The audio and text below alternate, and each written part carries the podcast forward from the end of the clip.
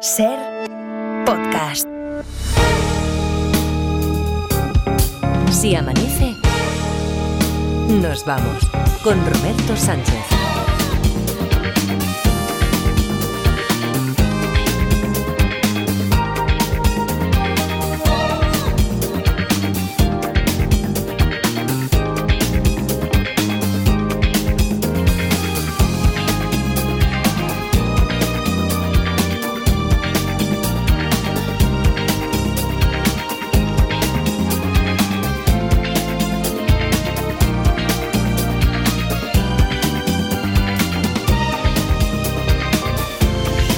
Entonces, a ver, señor fiscal, ¿qué tal? Muy buenas noches. O buenos días, ya según las horas. Félix Martín, ¿qué tal? ¿Cómo estás? Buenos Bueno- días. Buenos días, ¿te ha gustado mi sorpresa? Sí, pero, pero esto es un. eh, con premeditación y alevosía, ¿esto continúa siendo agravante o no? Agravante. sí, Agravante, seguro, duda. ¿no? Bueno, eh, que te, eh, eh, te voy a enseñar, porque ya que no están por aquí, pero La Parda y Edgarita. Ahora los vas a poder ver, hoy, a- hoy al menos los puedes ver. Están, están aquí en esta pantallita, quien nos sigue en YouTube o a través Hola, eh, te, te saludan desde, Hola, desde ahí.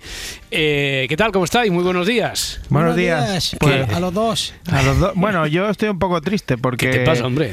Nada, que Félix normalmente está por aquí por Barcelona y cero visitas a nosotros. No, pero, bueno. pero en algún momento tendría que abrir el, el- el marcador. Además, ten en cuenta que estas son horas intempestivas. Intempestivísimas para el señor fiscal entonces que hoy le ha pillado por aquí que Madrid es su segunda casa y, y se acercaba a la radio y otro día lo hará también ahí en calle Caspe que tampoco le pilla muy lejos ¿eh? de su casa Será un placer. claro que sí claro Qué que bien. sí Claro, lo bueno es que en Madrid puedes eh, cenar a las 3 de la mañana y luego pues te pasas por... También, también es cierto, también es cierto que hay más más flexibilidad, complicado. hay más flexibilidad de horarios. Bueno, hoy ya adelantaba a, a Julia Molina en este tránsito que hacemos en el relevo entre el faro y si amanece nos vamos, que eh, con Félix Martín vamos a hablar del tema que en realidad al que hemos ido recurriendo por muchos motivos, porque además es uno de los temas que más interés mm, público popular suscita, que es lo del jurado. Lo del jurado aquí en este país, si tiene algo que ver con lo que conocemos de la ficción, sobre todo a través de las películas, de la justicia del jurado norteamericano.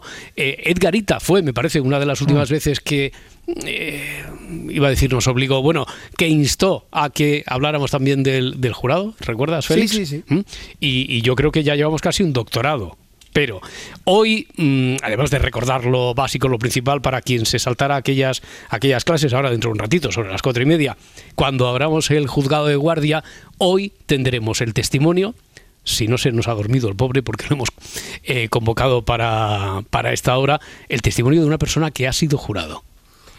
Y podrá hablar hasta donde pueda hablar, claro. Efectivamente, yo creo que es una cosa muy bonita, ¿no? Que Mm. podamos tener a la radio por, por primera vez, probablemente, a alguien que de primera mano, no lo que el fiscal cuenta ni nada, sino Mm. alguien que vivió la experiencia del jurado y que pueda compartir con los oyentes qué es lo que le pareció. Claro, puede compartir mucho o está muy condicionado. No, no puede compartir nada del fondo del asunto porque los jurados, que es una de las cosas, mira, ya lo, lo anticipamos, tienen la obligación de guardar sigilo y reserva de lo que dicen, como los ministros de lo que del Consejo de Ministros, pues exactamente igual. Pero todo lo demás Ujú.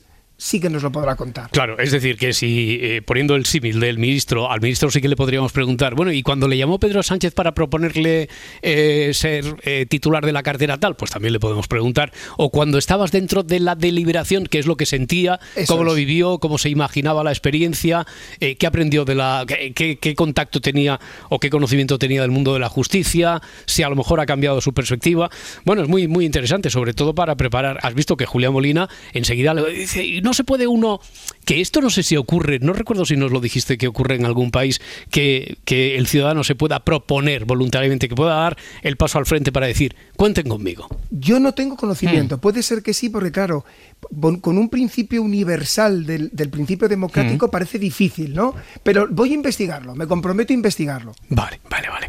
Eh, hablando de investigación, ya que te tenemos por aquí, hoy tenemos, ho- hoy, hoy tenéis otro cómplice como detective que en este caso sabe lo mismo que iba a decir que vosotros y que yo, porque yo aquí, como no vine a la clase de ayer, ¿cómo fue la historia? Edgarita, Parda, ¿cómo fue la historia de Pues los muy bien. detectives? Muy Sí. Muy bien, muy Pregúntale bien. de qué iba, Edgar. Venga, eh, Edgar, ¿de qué iba? Hombre, tampoco quiero desvelar nada porque, Ya. claro, es un, es ¿Qué- un caso que además es complejo. ¿quieres, quieres que cuente yo el enunciado que me confió Adriana Mourelos No me con, acuerdo. con la solución? Ya, ya, ya.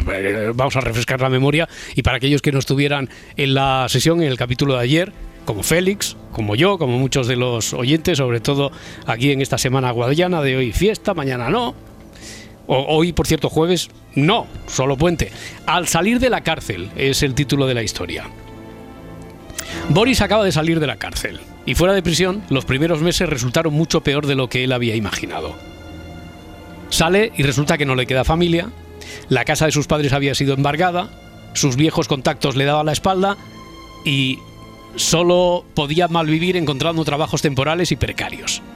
Así que Boris lo que hace cada mañana es repasar las ofertas mientras desayunaba hasta que por fin se topa con la que le podía cambiar la vida lo reconoce nada más verlo en la foto, porque piensa que evidentemente ahí está la solución a todas sus miserias. Parece que hay una incongruencia entre una cosa y otra, claro, son incongruencias así que pueden resultar ahora llamativas, que son hasta de sintaxis o léxicas, pero que se solucionan en cuanto conozcamos algo más de, de lo que de lo que no se dice aquí, de lo que se esconde. Eh, recuerdo, a ver, Boris acaba de salir de la cárcel, fuera de prisión los primeros meses resultan mucho peor de lo que él había imaginado, no le queda familia, la casa de sus padres ha sido embargada, sus viejos contactos le dan la espalda, solo va encontrando trabajos precarios, temporales, así que todas las mañanas se lo propone como si fuera una parte de la rutina, repasa las ofertas mientras desayunaba, hasta que por fin se topa con la que le puede cambiar la vida. Porque lo reconoce nada más verlo en la foto. Ahí cree que estaba la solución a todas sus miserias. Más datos, esto ocurrió ayer. En el capítulo anterior, La foto que ve es alguien que ha estado en la cárcel con él Pues no. y puede ver la foto de alguien que sí haya tenido que ver con el hecho de que él haya estado en la cárcel. Pues tengo que decirte que no. Un familiar que le queda, que no, que no creía, que creía que estaba muerto y no. De esos que le daban la espalda. Em, no. El- la, foto perten- la foto que ve pertenece a una noticia. No. No pertenece a una noticia la foto. ¿Por qué no es capaz de encontrar un trabajo estable? Podría decirte carece de importancia, porque es verdad que para resolver la historia no es, no es relevante el por qué no encuentra un trabajo estable. Se apellida Bárcenas. Eh, no. Entró en prisión por un asunto relacionado con... eh, Con, mira, te lo voy a decir, con el narcotráfico. No entró en prisión por un asunto de narcotráfico. Puede ser que haya reconocido algún hijo, posiblemente por el parecido físico, que, no, que dudase de su existencia. Podría ser y está perfectamente planteado, pero te tengo que decir Pero que no. no. Es alguien de quien conoce algún secreto o algo por medio de lo cual le pueda chantajear o le pueda... Ya. No. La foto corresponde a un anuncio de una oferta de trabajo. ¿La foto corresponde a un anuncio de una oferta de trabajo? No. ¿Pertenece a un anuncio? ¿La foto pertenece a un anuncio? Sí. Lo que, lo que él ve en la foto anunciado no es una persona, es un lugar. No. O sea, es una persona, No. es una oportunidad, evidentemente. Eso es lo que nos deja intuir la historia. Está relacionada con su profesión, Yo diría que no. lo que la oportunidad que se le presenta es ilícita, es ilegal. Su pensamiento de lo que pretende para salir de, de esa situación precaria en la que vive Mm. Es complicada esta pregunta, Carlos. Porque hay una parte que sí, que es ilícita, pero hay otra que no. ¿Que ¿Lo que ve está relacionado con su pasado? Voy a decir que desde luego que sí.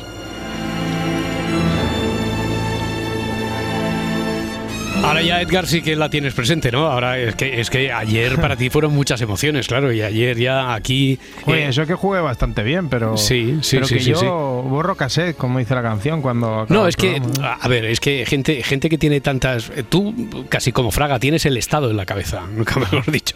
Entonces. Gracias por la comparación. No, quiero decir que eh, Fraga decía, yo tengo el Estado en la cabeza. Entonces, claro, eh, uno tiene que hacer tiene que hacer criba. No, no puedes estar También con me todo el en Estado. sitios chungos chungos, ¿eh? O sea Ya, que- pero por eso no puedes estar con todo el Estado presente todo el rato ahí en primer plano. Entonces yo entiendo que hay cosas que dices, bueno, pues ahora papelera de reciclaje, tal, claro. Esto, esto le pasa a los fiscales y a Edgarita, que, Claro, que tiene muchas cosas la... Que sería equiparable, vamos. o sea. Bueno, homologables, evidentemente. ¿Tenéis alguna alguna duda, alguna Yo tengo pregunta? alguna. Sí, dime. Eh, ¿El anuncio es, está relacionado con algo económico? Me refiero a que sea algo de criptomonedas, algo No, de... no, no, no, no, no, no, no, no.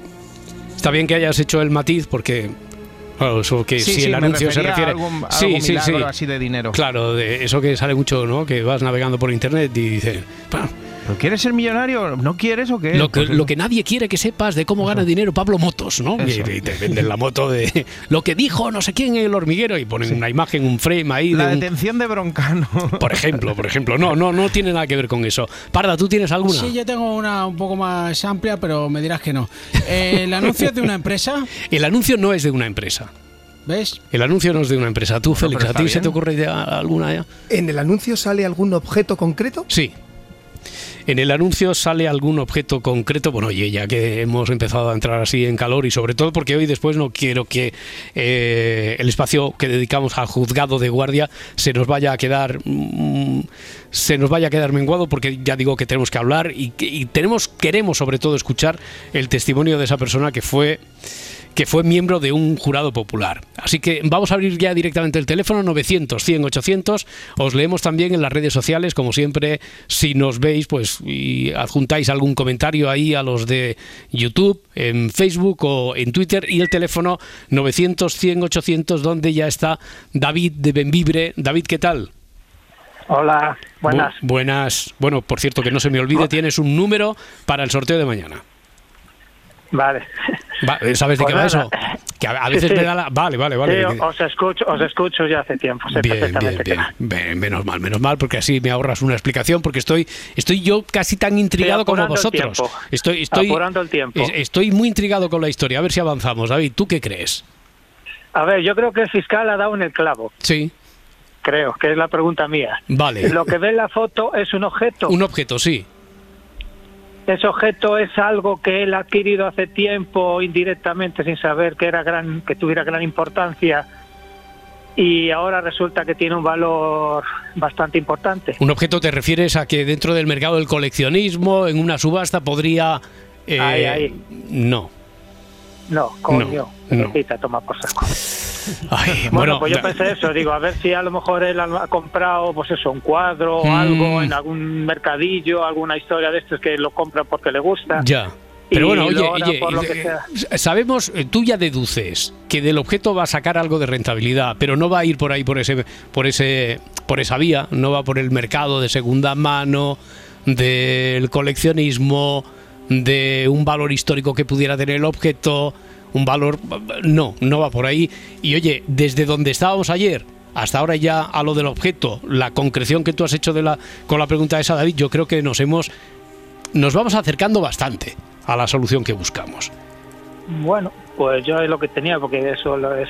Pero es era, lo que- era muy buena, era muy buena esa solución. O sea, como, pues- como, como, como en las, en las estos programas de televisión de estos Sí. tíos que van por ahí, por Estados Unidos buscando y a Mm. veces encuentran cosas que están abandonadas y resulta que tienen un valor Claro. incalculable. Y llaman a Rick y le dice que, que no es falso. Oye, no, y que no es la Eso, primera vez que, que hemos tenido eh, noticia de alguna historia de quien tenía un cuadro, incluso un cuadro metido enrollado en la funda de un sofá que había comprado en un anticuario y después resulta que ahí tenía un Van Gogh y era pero no no va pues por eso, ahí eso. no va por Eso ahí, no va por ahí. Iba por ahí, No algo, va por algo ahí. parecido a eso. bueno David Bueno. estaba muy bien estaba muy bien jugado muchas gracias Venga, un, un saludo. abrazo Chao. hasta Chao. luego hasta ahora Tengo una rápida. sí perdón El anuncio ofrece una recompensa.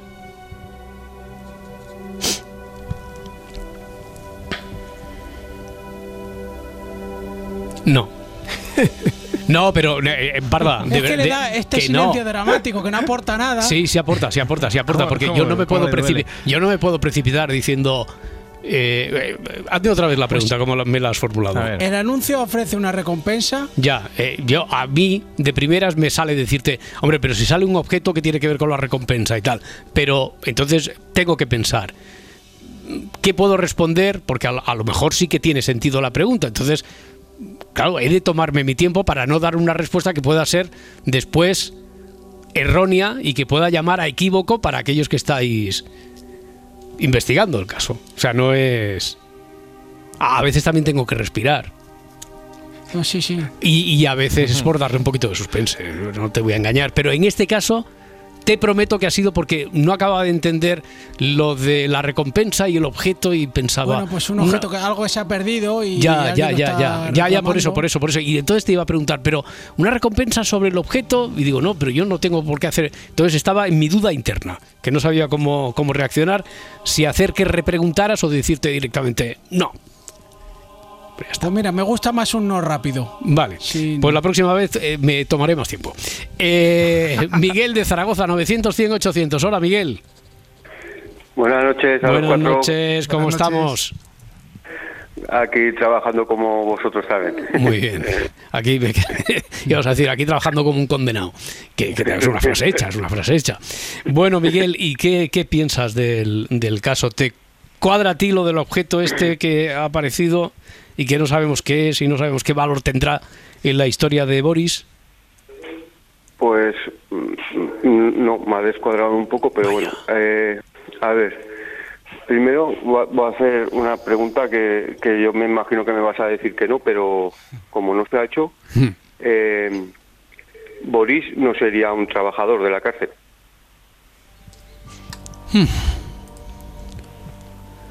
Estaba buscando por aquí eh, preguntas que creo que se habían formulado, no sé si se llegaron a plantear en antena, cuando sabíamos que estaban buscando una oferta de trabajo. Y, eh, creo que había varias dudas que incidían ahí sobre si en realidad había visto en la foto a alguien que había conocido en la cárcel, si la oferta era la oferta de trabajo era de la cárcel, si él había trabajado, salía de trabajar de allí. No, carece de importancia. Vale. Eh, pues voy a hacer otra vez una pregunta parecida. Eh, Boris eh, ha- había eh, cumplido condena en una en, en la prisión. Es que Sí. Estoy un poco perdido con eso. Sí, sí, sí, sí, sí, sí. Claro, ahora, ahora entiendo. Tu primera pregunta eh, se refería a que a veces hemos jugado también con la trampa de que en realidad sale de prisión, Claro. pero no porque haya cumplido condena, sino porque es funcionario o trabaja, entonces sale de... No, no, pero ha estado cumpliendo condena allí, sí. Vale. ¿El objeto que ve está relacionado con, con la condena que él ha, ha cumplido? El objeto en sí no.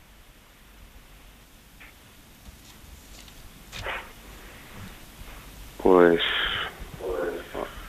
ahí, ahí lo dejo. Oye, ¿puedo hacerle la pregunta a Félix Martín de, de la que hice la semana pasada a Miquel Estar? Eh, eh, ¿Qué, de qué- qué- qué la pregunta serie era? ¿Qué pregunta era? Que se había visto la serie de Familia Normal. Ah, si habías visto... ¿Tú has visto la serie esta de Netflix de Una familia normal? No, no sé cuál es. No, es una No. eh, es una nórdica, ¿no? No recuerdo si es eh, y Eh. de hace dos o tres semanas que de la que estuvo hablando aquí Miquel Lejarza y que parece que en el último episodio es una miniserie. Creo recordar que tu pregunta iba por ahí que la, en el último episodio no sé si es el cuarto o el sexto de la miniserie sexto, es, el es el, sexto, es el juicio, es el juicio. Es el juicio y, Hmm. y el y, y es que eh, al fiscal le sucede una cosa que posiblemente le- a, a lo mejor ha podido pasar a Félix Martín, que le voy a hacer la pregunta, eh, que, que hasta yo me sentí Pero, pero ¿qué le sucede al fiscal si lo puedes contar sin hacer spoiler? Sí, claro, para pues, aquellos que no hayan visto no, sin la hacer serie. spoiler. Le- le- le- la pregunta es para Félix Martín. Eh, ¿Qué le ocurre ¿te al ha fiscal? pasado alguna vez que estás defendiendo eh, estás defendiendo tu teoría en el juicio y en tu teoría está basada también en los testimonios que han que, que ha hecho los tes- o sea lo- los testigos a la policía cuando les han interrogado y cuando han ido al juicio Han cambiado su testimonio. han cambiado la versión totalmente de tal forma que que el, eh, el fiscal se queda Ya. bueno con el pantalón bajado. Te, Eh, por te- te ha pasado algo, forma. te ha- te ha pasado algo parecido, sin pantalón, aunque sea sin pantalón, Félix. Me ha pasado, Sí. me ha pasado y Bueno, se pasa muy pantalón mal. sí ha pasado también, cuéntanoslo. sí, ¿no? Oye, pero y eso, eh, es decir, que todos los te- en los que estás basando tu argumentario, como decía, mm, como decía aquí Miguel, y todos, todos, todos, todos, de, de repente eh, te cambian la película, te cambian eh, la, la situación porque cambian la cambian el testimonio. Sobre todo pasa mucho en España con que no se acuerdan. Ya, vale, vale. que lo vale. que dijeron en, en el. Como además hay un tiempo entre Mm. que declararon en instrucción y al juicio, más que hayan cambiado radicalmente, porque eso es más fácil Claro. de contrastar, es que no se acuerdan. Y tú, y tú te quedas de repente Mm. que no sabes cómo introducir, que no me acuerdo, que no me acuerdo, que no me acuerdo. Eso sí que me ha pasado varias veces. Ya, porque cuando uno eh, comparece en calidad de testigo puede mentir. No, no puede mentir. Cuando va al juicio, pero ¿y en la fase de...? Tampoco. Entonces, Tampoco. Lo que pasa que, claro, eh, eh, hay personas que, eh, imagínate, que han visto algo de manera Mm. episódica, pues puede ser que dos o tres años después, sobre todo son testigos Ya, de cosas concretas, ya, ya, ¿eh? Pues no se acuerden de la hora, de qué color era el coche, si era rojo o era amarillo. Todos estos datos puede ser que el transcurso del tiempo haga que se les olvide. y, y son datos que después resultan fundamentales. Sí, Quiero decir que en la fase sí. de instrucción han resultado fundamentales, que tiene que ser el color amarillo del coche y la matrícula tal, y después no recuerdan ni las letras ni el color ni nada. Ya.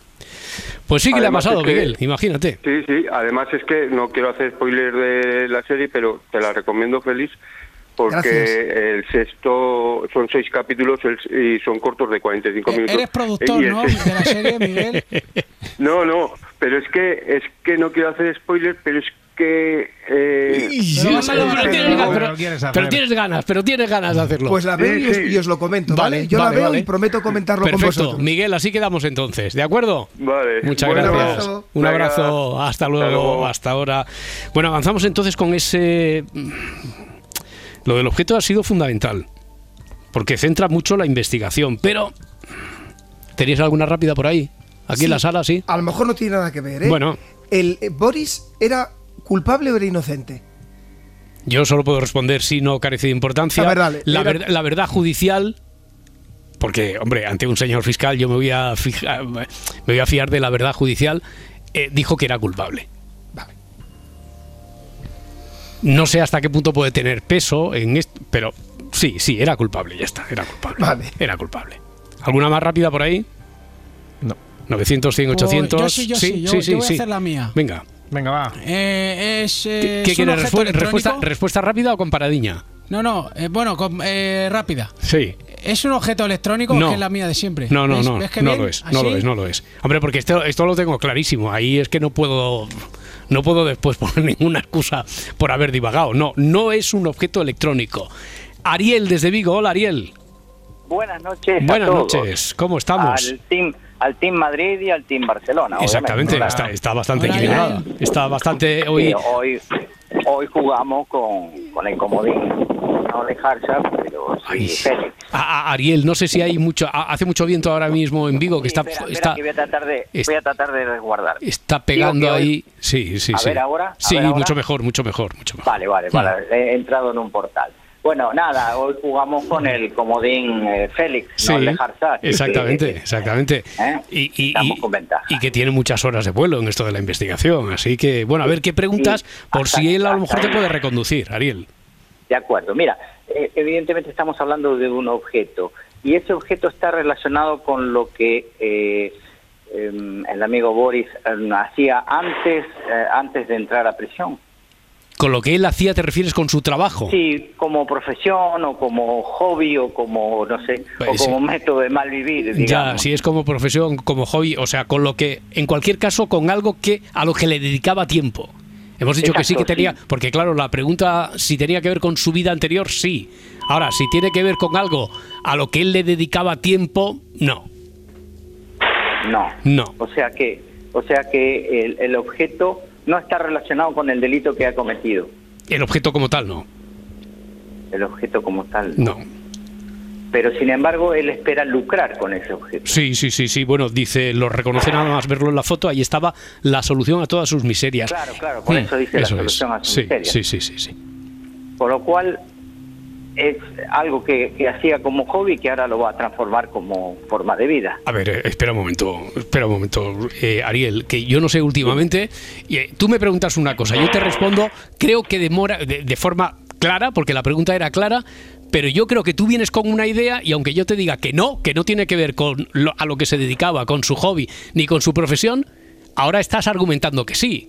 No, qui- no quisiera yo equivocarte, no, no tenía, tiene que ver con su vida anterior, tiene que ver con, pero, pero no con lo que se dedicaba él a hacer. No, no, no, No. no, es eso, es que es una cosa es que no lo hiciera antes y otra cosa es que lo vaya a hacer eh, ahora. No, ya, pero porque Eso tú... que- yo pero- pregunté si lo hacía antes Ya, y ahora pero- te pregunto si lo piensa hacer Es que, es, que, es, que, es que no tiene nada que ver con lo que hacía antes, ni te- el objeto en sí. No sé que- si tú estás pensando en algo concreto, pero. Pero es que no tiene nada que ver con lo que él vaya a hacer el objeto. Sí que le va a sacar rendimiento al objeto, pero por algo que tenemos que averiguar. Vale. Quiero decir, imagínate que es un reloj. Dice, ¿era relojero antes? No, pero ahora va a hacer relojes. No, no, no tiene nada que ver con eso. No, pero puede venderlo, por ejemplo. ¿Puede venderlo? Ah, mira, esa es una pregunta concreta. ¿Va a vender el objeto ese? Sí, va a vender eso. ¿Va a vender el objeto ese? Sí, No, no. no. Bueno, de acuerdo. De acuerdo. Bueno, pues hasta ahí hemos llegado entonces. Pues hemos avanzado también bastante, Ariel. Muchas gracias. A ustedes. Un abrazo. Que tengan buena noche. todos Igualmente, cuatro. hasta luego, hasta Chao. ahora. Visto Ariel que además tiene la consideración de guarecerse en, en un portal. Sí. Mañana comentan los vecinos. Ayer sobre las cuatro y media entró aquí un argentino que empezó a hablar, fue- no sé con quién hablaba, no sé, quizá había una discusión y de ahí salen las leyendas. Pues sí, sí, yo oí que discutía con uno Sobre con un el que hablaba, con un objeto que decía que si lo iba a vender o no lo iba a vender. Hablaba fuerte con uno que, que hablaba más fuerte que, que se oía también por, por el altavoz del teléfono. Un lío. ¿Alguna duda más por ahí? Sí, tengo una rápida. Sí, El a ver si alguna me dices que sí hoy. a ver. ¿El objeto tiene un importante valor económico? el objeto en sí no lo va a vender, el objeto como tal no tendría un valor económico. El objeto que como hoy- para ti, para mí, pleno. para ti, para mí y tal, no. No, pero muchas veces digo que tanto valor tiene un no porque descarta muchas cosas como un sí. O sea, no, no puntúa más aquí un sí No, que a mí un me no. gusta más el sí. Vale, pues. pues hoy, hoy no te llevas ninguna, parda. ¿Tú tienes Vale, alguna, Félix? una pregunta. Sí. A ver, a lo mejor es muy alambicado, ¿eh? Bueno, bueno, bueno. ¿El objeto puede servir para chantajear a otra persona? No. Que ahora me cago- ojalá todas las preguntas fueran así de concretas, sí, no, carece de importancia. José, desde Leyoa, ¿qué tal, José? Apa, eh, Apa. Os escucho, os escucho todas las noches, ¿eh? Vale, vale, te apunto aquí. Entonces, Vale, pórtate sí. bien. Eh, Después de esto, te portas bien, te doy un número para el sorteo, hombre. No, pero a ver. es- escúchame, yo es que tengo una duda, de- bueno, de hace tiempo Sí. pienso, pienso una cosa. Puede ser que haya visto una lápida, Una lápida, que el objeto sea una lápida. sí, con, con, con la fotografía de una persona o algo. Hmm.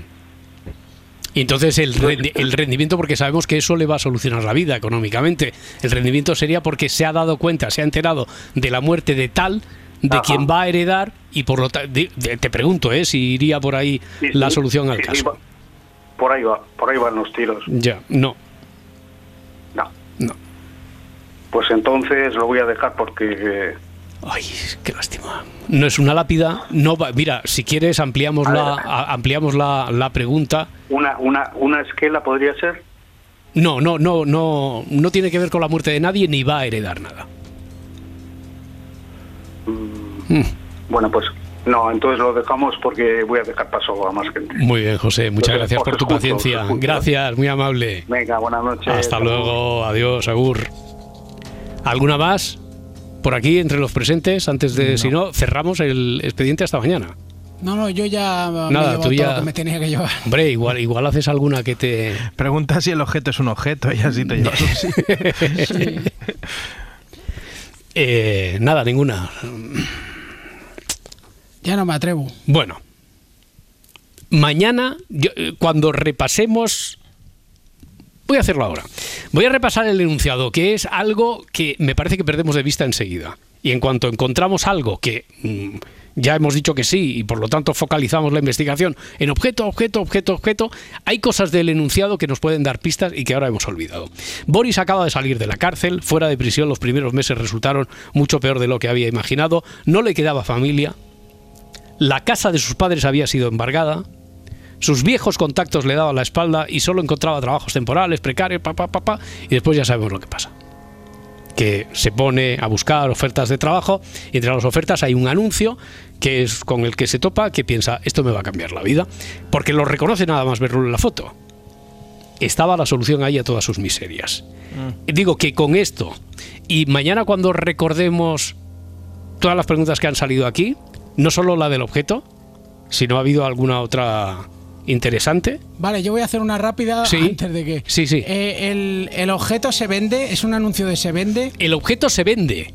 Claro, porque todo el mundo estaba pensando, mm, lo va a vender Boris y de ahí. ¿El objeto se vende? ¿Tú qué querías? ¿Llevarte un sí, parda? Sí, pero va a ser otro no. No, ¿tú qué querías? ¿Llevarte un sí? Sí, yo quiero un sí. ¿Tú quieres un sí? Quiero un sí. Pues va a ser que no.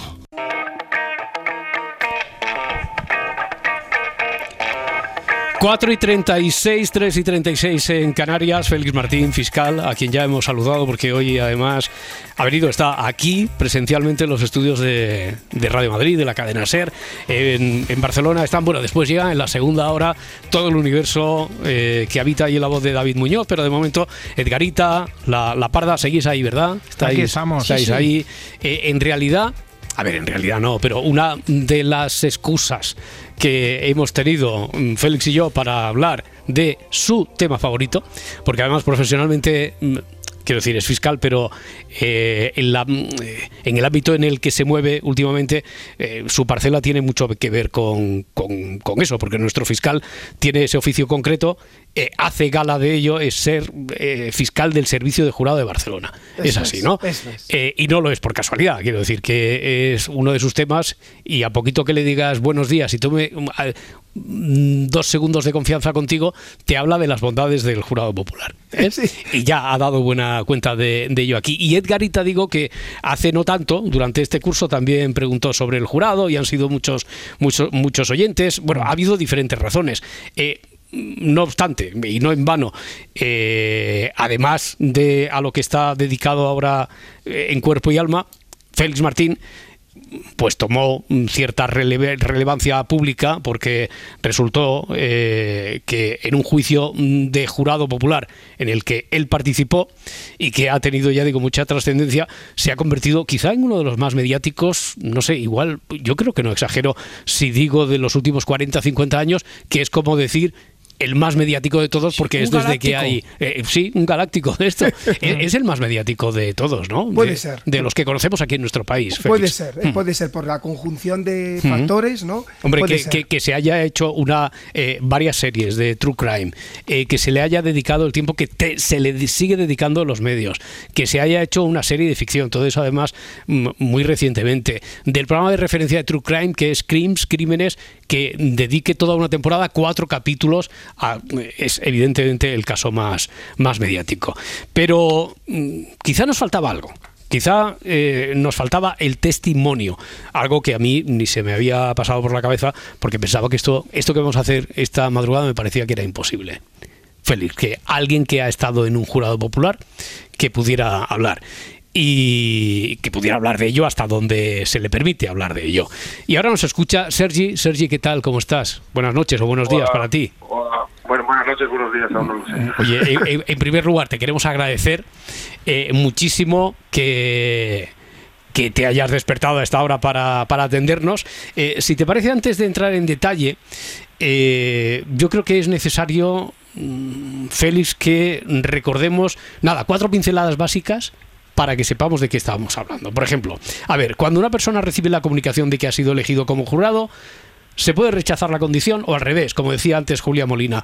¿Una persona puede dar el paso a ofrecerse voluntariamente para ser jurado? Pues empezamos por la segunda. Hmm. No se puede ofrecer voluntariamente, sino que es algo que se elige como las personas para ser mesa electoral y tiene la condición, recordemos, de derecho-deber. Es decir, Es un derecho porque si te Mm. han elegido nadie te puede privar si cumple los requisitos y es un deber en el sentido que tú no puedes decir no quiero hacerlo. La ley dice que es un deber inexcusable de carácter público y personal, es decir, la empresa en la que trabajas tendría la obligación de respetar esa condición. Y recordamos, Roberto, que los requisitos para ser jurados son cuatro. Ser español mayor de edad, encontrarse en el pleno ejercicio de los derechos políticos, saber leer y escribir, no son cinco, ahora me doy cuenta que son cinco, ser vecino de cualquiera de los municipios de la provincia en que el delito se ha cometido y no tener ninguna causa de impedimento físico, psíquico, sensorial para el desempeño de la función de jurado. Eh, recuerdo, Félix, a ver, recuerdo, y porque también tengo aquí una, una chuleta, ¿eh? porque si no, a tanto no me llega la, la memoria, que yo no he hecho esas oposiciones. Por cierto, hablando de oposiciones, Ana, Paula y Ana, que son compañeras tuyas que de la carrera, no sé si llegaron a ser alumnas tuyas. No, no, llegaron a ser alumnas mías. Pero que son, son eh, ¿qué te gusta a ti decir? ¿Fiscal o fiscala cuando es...? Fiscal. Fiscal, que son fiscal también y que, y que nos han dicho, sabemos de buena tinta, que, que escuchan, que te escuchan a ti con devoción porque... Y a ti, Va, y a que, ti. que te escuchan a ti con devoción porque aunque no les dieras clase, pues siguen eh, tu maestría aquí cada, cada semana. Bueno, que recuerdo que nos explicaste en otro programa eh, que los candidatos a jurado, si tienen algún problema personal, familiar o laboral, sí que pueden ponerlo de manifiesta para intentar ser excluidos. Para intentar ser excluidos. Nos lo pueden poner de manifiesto y si recuerdas, ¿te acuerdas Roberto? Comentábamos que tuve la curiosidad del caso de un locutor de, Mm. una, de una emisora de, de musical que nos alegaba que eh, eh, trabajaba por la mañana y que claro, eh, su programa estaba muy vinculado con su voz y que además era cuando el EGM, mira que la sacamos a colación, cuando iban a hacer las mediciones o algo así que yo no entiendo y le, y le dimos la excusa. Es decir, luego valoramos si hay alguna circunstancia o razón personal o profesional que le impide y en ese caso... Ahí concurrían dos, quiero decir que él podría ser reconocido por la voz porque era una persona con cierta trascendencia y por lo importante porque era para su empresa en las fechas en las que se producía el, eso es. el juicio. Eh, ¿Cómo se designa una persona como jurado de un caso concreto? Pues tres sorteos muy rápidos. Ah, O sea, si os acordáis, hablábamos de que una cosa es ser jurado potencial, es el primer sorteo. Se elige por una fórmula matemática a los jurados potenciales, por ejemplo, para la provincia de Madrid durante los dos próximos años. Primer sorteo. Y luego, para un caso concreto, para un caso de asesinato, se hacen otros dos sorteos. 30 días antes del juicio se eligen a 36 personas. A esas 36 personas, que es lo que le pasa a Sergi, que ahora nos lo contará, se les entrega un cuestionario para que puedan hacer alegaciones, explicar razones si les impiden a ser jurados y después, el día del comienzo del juicio, tercer sorteo, se elige por sorteo de esos 36 a 9 más dos suplentes con Mm. las posibles recusaciones. Oye, la última pregunta antes de saludar ya y entrar en, en materia con la... eh, sobre todo escuchar, escuchar a, a Sergi sobre su experiencia eh, y sobre todo por si tuviera que ver con las limitaciones que va a tener esta madrugada.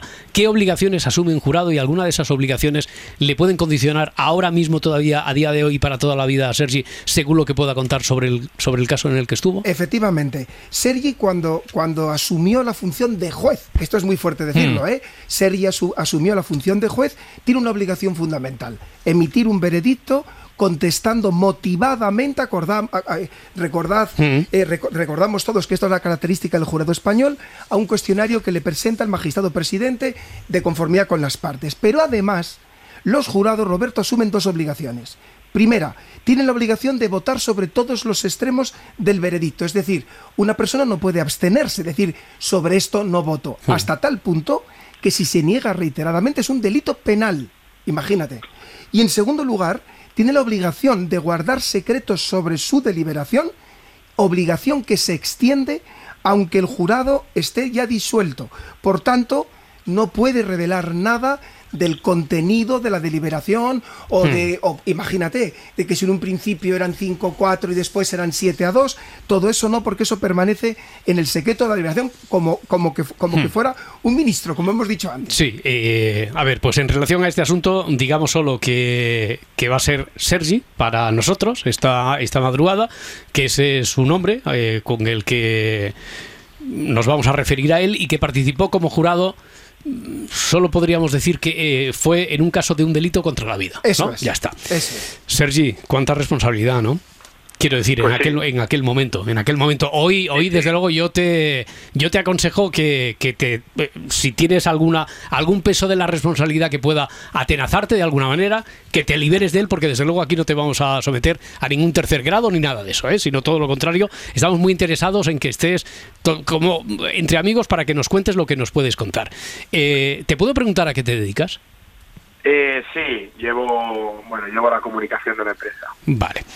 Eh, pero este, todo el mundo este de la justicia era ajeno, ajeno totalmente a ti o tenías algún interés, se había despertado algún interés, aparte de la curiosidad que podemos tener como ciudadanos, ¿tenías algún interés especial o no?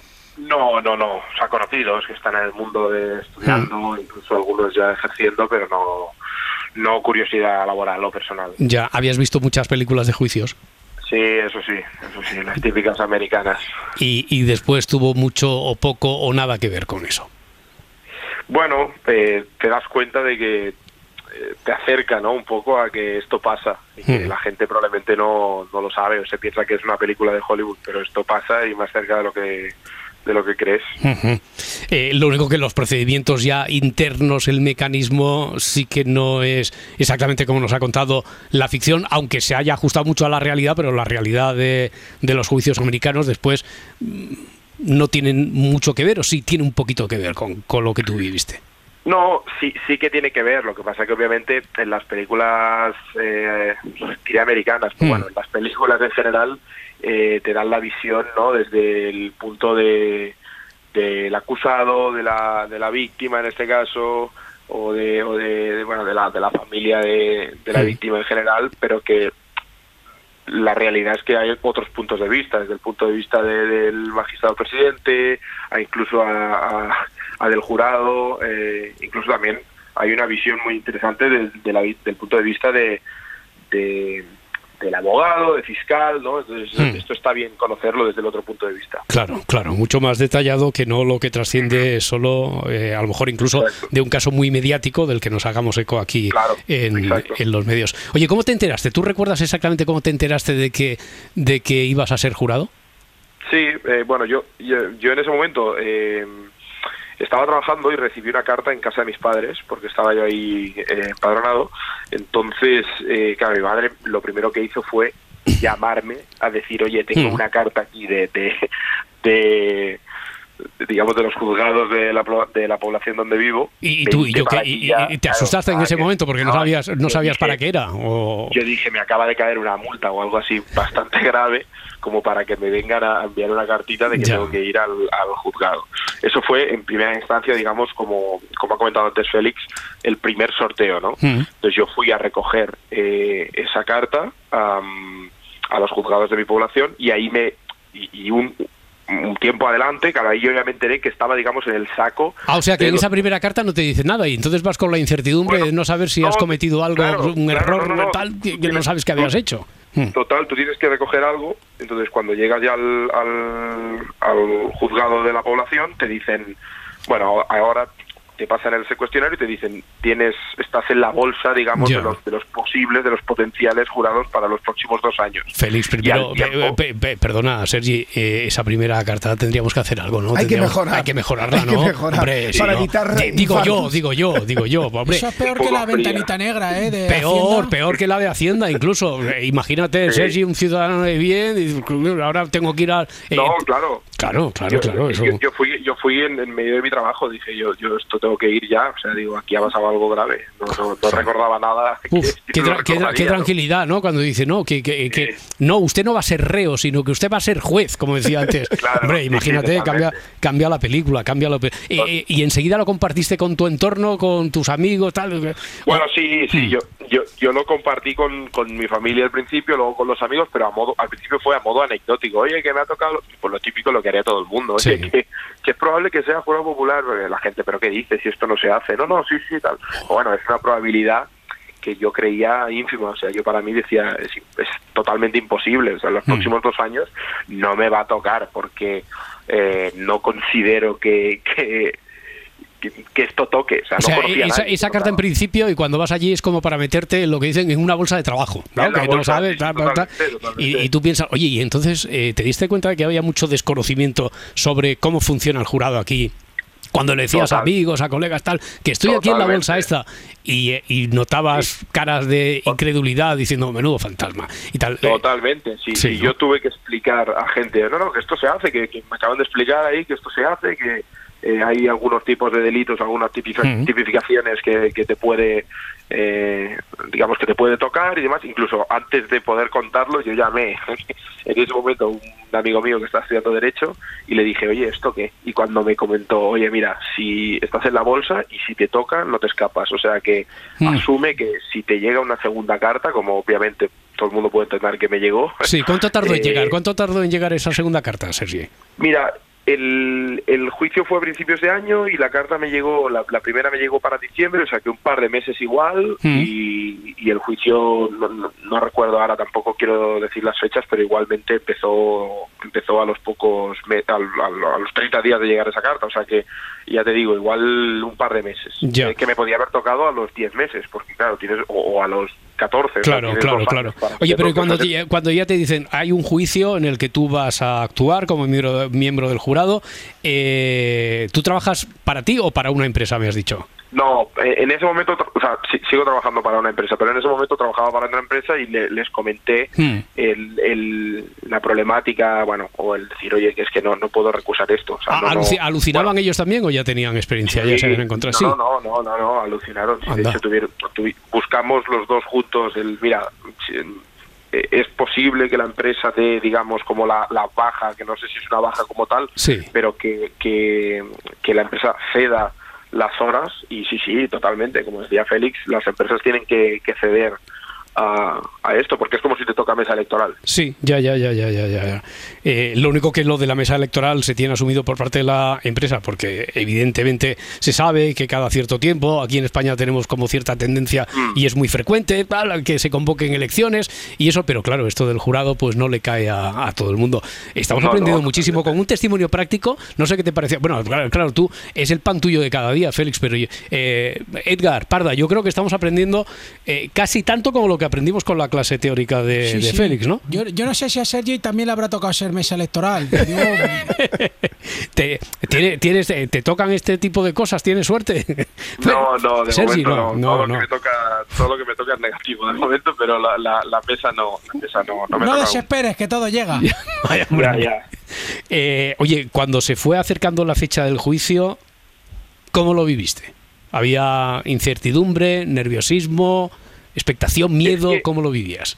Mira, me, me pasó algo que cuando ya se fue acercando, claro, yo sabía que había la posibilidad de que no me tocara, eh, porque claro, desde el segundo sorteo, que ahora, ahora estaríamos en el segundo sorteo, hasta el sorteo final, digamos, que Sí. es cuando tú estás en la bolsa de los 36 posibles a los 11 finales, que serían los 9 titulares y los dos suplentes, tú no tú no crees yo por lo menos yo creía que no yo digo es, es totalmente imposible o sea a mí que me va yo yo me, me menospreciaba un poco diciendo a mí qué me van a poner ahí Eh, si fuera la lotería, seguro que no me tocaba, pero esto al Claro, final, mira, exactamente, ibas, ibas pasando por todos los embudos. Oye, he visto un gesto muy gráfico de, de la parda cuando habló de lo- del sorteo, porque Sí, un eh, poco el bombo C, ¿no? De Sí, la co- Champions. Eso es, como si fuera el sorteo de la Eurocopa, de la Champions, el sorteo de la Lotería de Navidad. ¿Esto se hace de manera informática o se, o se, o se hace por el método de insaculación, que es sacar bolas de un saquito? Papelitos. Papelito. la en Barcelona, por ejemplo, la- Sí. la, letrada de la Administración de Justicia, la oficina del jurado, va sacando papelitos y va diciendo candidato número 15. Hay tecnología punta, ¿no? Sí, sí. Oye, pues tiene su, es- tiene su belleza, chicos. Claro. Ese ritualismo tiene su belleza. Porque si no, parece que lo dejas en manos de eh, el algoritmo de, de una máquina y deshumaniza un poquito Eso el es. proceso, ¿no? Deshumaniza. ¿Me permites que le, pre- le Por favor, si te estoy diciendo, pregúntale tú lo que quieras. eh, y es más, tú sabes lo que hay que preguntarle, Félix, sí. Sergi, oye, que no te saluda, muchas gracias eh, por estar ahí. Eh, mira, me, me tengo una duda. Eh, tú cuando, o sea, el- el- cuando vas ya el primer día del juicio, esto es lo típico de eh, voy a hacer determinadas contestaciones para que me elijan o no me elijan. Ah, mira. Esta leyenda urbana, cuenta- cuéntanos un poco en tu caso. Mira, yo recuerdo, porque claro, no fui el primero que entró, digamos, a esas entrevistas. Eh, yo recuerdo que la gente iba entrando eh, y sí que alguno decía, mira, pues yo no creo que me cojan porque voy a ser, o sea, porque soy de la ciudad donde pasó el, caso, ¿no? O, o conocía a alguien que conocía a alguien que por lo tanto no me van a coger.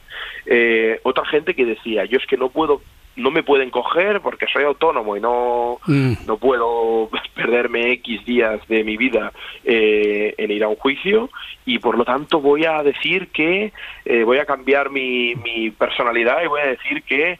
eh, Que fui pues yo. No, No, pero, pero hay, hay- hay tácticas, como se ve en, la- en las Bueno, películas, yo- incluso yo- en algunas recuerdo- comedias, de decir, no, yo voy a decir que es que odio a los negros. Y como resulta Eh, que... eh, literalmente literalmente la gente decía yo voy a tomar una actitud racista yo voy a tomar una Ajá. actitud eh, xenófoba homófoba yo voy a cambiar un poco mi manera de ser para que vean que estoy totalmente en contra de la persona acusada Hmm. y que de primeras pues por lo menos la, la defensa en este caso me pueda recusar entonces yo recuerdo que mucha gente tomaba esas esas características que Pero- realmente las adoptas ¿Y pero, es pero verdad no. que tú buscaste cómo hackearse de ser jurado en Google? no, no, no lo busqué No. y tampoco y tampoco lo y tampoco lo intenté, porque Oye, para mí esto sí. lo he comentado alguna vez, eh, me parece como poco ético, ¿no? Vas ahí Mm. a, a- a que probablemente te, oye, pues sí, que es un tiempo de tu vida que pues es lo que hay, pero lo piensas y entonces es que en el fondo de esto hay una familia que, que Claro, como, como claro. habéis dicho antes, un delito contra la vida le han quitado a alguien de la familia. O sea, me Ujú. parece hasta hasta de mal hasta de mal gusto, ¿sabes? Poder intentar cambiar tu manera de ser. Claro, claro, pero aún así hay gente que lo hace, o al menos lo intenta, porque eso, y esta es una pregunta para ti, Félix, ¿hay algún dique de contención? Quiero decir, la policía, en este caso la fiscalía no es tonta, y ya se sabe entonces que eh, ciertas personas van a tomar esa, esa determinación de actuar, de intentar que quede muy claro que ellos mm, tienen un odio visceral a tal persona porque saben que a lo mejor el acusado es de ese colectivo, de esa raza. ¿Tenéis diques de contención Sí, para eso? porque no queremos perfiles Hmm. que desequilibren el- al jurado. Claro, claro. Queremos un jurado equilibrado. Mm, Ya. Eh, ¿Hay algún tipo de preguntas para intentar eh, desenmascarar a aquellos, a aquellos que están intentando ponerse en ese papel, en esa pose? Sí, preguntas de. No voy a decir el truco para No, que claro, claro, pero son- solo si hay, si hay truco, hay truco. no que no sean sí y no, que no las esperan y que exige espontaneidad Ah. por parte. Es que voy a hacer publicidad. Fiscalía de Barcelona al servicio del jurado somos muy listos. Ya, ya, ya, ya, ya. Oye, no, porque quiero decir, son muchos años de experiencia, imagino también de herencia de todo lo aprendido Claro. por muchas fiscalías durante mucho tiempo, Claro. durante muchos años, en muchos países, entonces se intenta, se intenta evitar eso. Oye, ¿cómo fue el primer día de juicio, Sergi? Bueno, fue fue duro, la verdad, porque no te das cuenta que digamos que, que, que estás ahí hasta que hasta que asumes, ¿no? Que, que, que estás siendo parte indirecta, digamos, o estás participando. Bueno, en ese caso directamente, ¿no? De- del juicio. Pero el primer día fue duro porque, por ejemplo, ves la persona acusada que está delante. O sea, yo, Hmm. yo para mí al principio decía, yo no voy a ver a nadie aquí, yo voy a escuchar algo por unas pantallas o incluso en una sala anexa o incluso me van a tapar y yo no tengo por qué ver a nadie. Y efectivamente ves la persona acusada a cuatro metros de ti que te mira a los ojos y, y eso es muy violento. Luego también en, en- en paralelo también encuentras a, a la familia, ¿no? En este caso eh, estaba la familia de, de- de la víctima del público, como es normal, pero encima bastante parte de la familia y, y hostia, es que al final te das cuenta de, de- de que tú eres parte directa de, ese caso, ¿no? Encima la, la, la manera, ¿no? En la que en la que van desarrollando, digamos, las fases del juicio, eh, tú tienes que estar atento en todas. O sea, esto no es. Claro. eh, yo lo decía. ¿Cuál, yo lo decía fue la fase más importante? Me sabe fatal, Sergi, porque es que se nos van a quedar tantas cosas por comentar.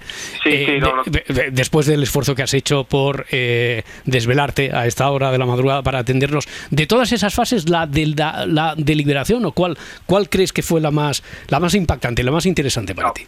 para mí para mí la forense totalmente Ah. o sea al final eh, ves cosas que son son reales y que sabes que pasan no pero que te intentas no verlas de- durante toda tu vida y ver cosas que te parecen de película al final pues el, el cuerpo de la víctima y demás recreaciones y eso es duro eso es duro Hmm. de, de ver porque porque estás siendo parte y no puedes decir a esto no miro Claro. porque te parece como raro luego tener que, que evaluar cosas sin mirar ¿Cambió tu perspectiva de la justicia, del trabajo de jueces, fiscales, abogados después de pasar por esa experiencia? sí no te diría eh, o sea, No, final, no porque ya eh, los tenías en alta consideración, ¿o, o por qué? To- Totalmente, o Ah. sea, de, de la justicia te das cuenta, aquí hay dos partes, ¿no? De la justicia te das cuenta de, yo, yo siempre he creído ¿no? que la justicia iba lenta y que, y que no funcionaba correctamente. Pero ahí te das cuenta de lo- todos los procedimientos, todo el tiempo que hay detrás de un juicio, que Mm. no es, bueno, alguien ha matado a alguien, venga, vamos a quedar aquí y, lo Ya, resolvemos. ya, No, no, ya. que hay que hay una hay una parte previa que, que la gente tiene que investigar que, que hay preguntas que hacerse y por otra parte la opinión de jueces y fiscales y abogados en, e- en este caso yo ya la tenía muy positiva y, y, en ese momento te das cuenta Claro. de que son unos auténticos digamos cracks por decir algo Como te, que al veo, final como te veo tan concienciado, es que no tenemos tiempo para más. Pero Sí, sí, no te preocupes. eh, amenazo. Amenazo con volver a molestarte, a incordiarte otra, otra madrugada. Sergi, ha sido un placer. Félix Martín. Un abrazo muy fuerte. Un Gracias. Sergi. Hasta Gracias a ahora. vosotros. Para no perderte ningún episodio, síguenos en la aplicación o la web de la SER, Podium Podcast o tu plataforma de audio favorita.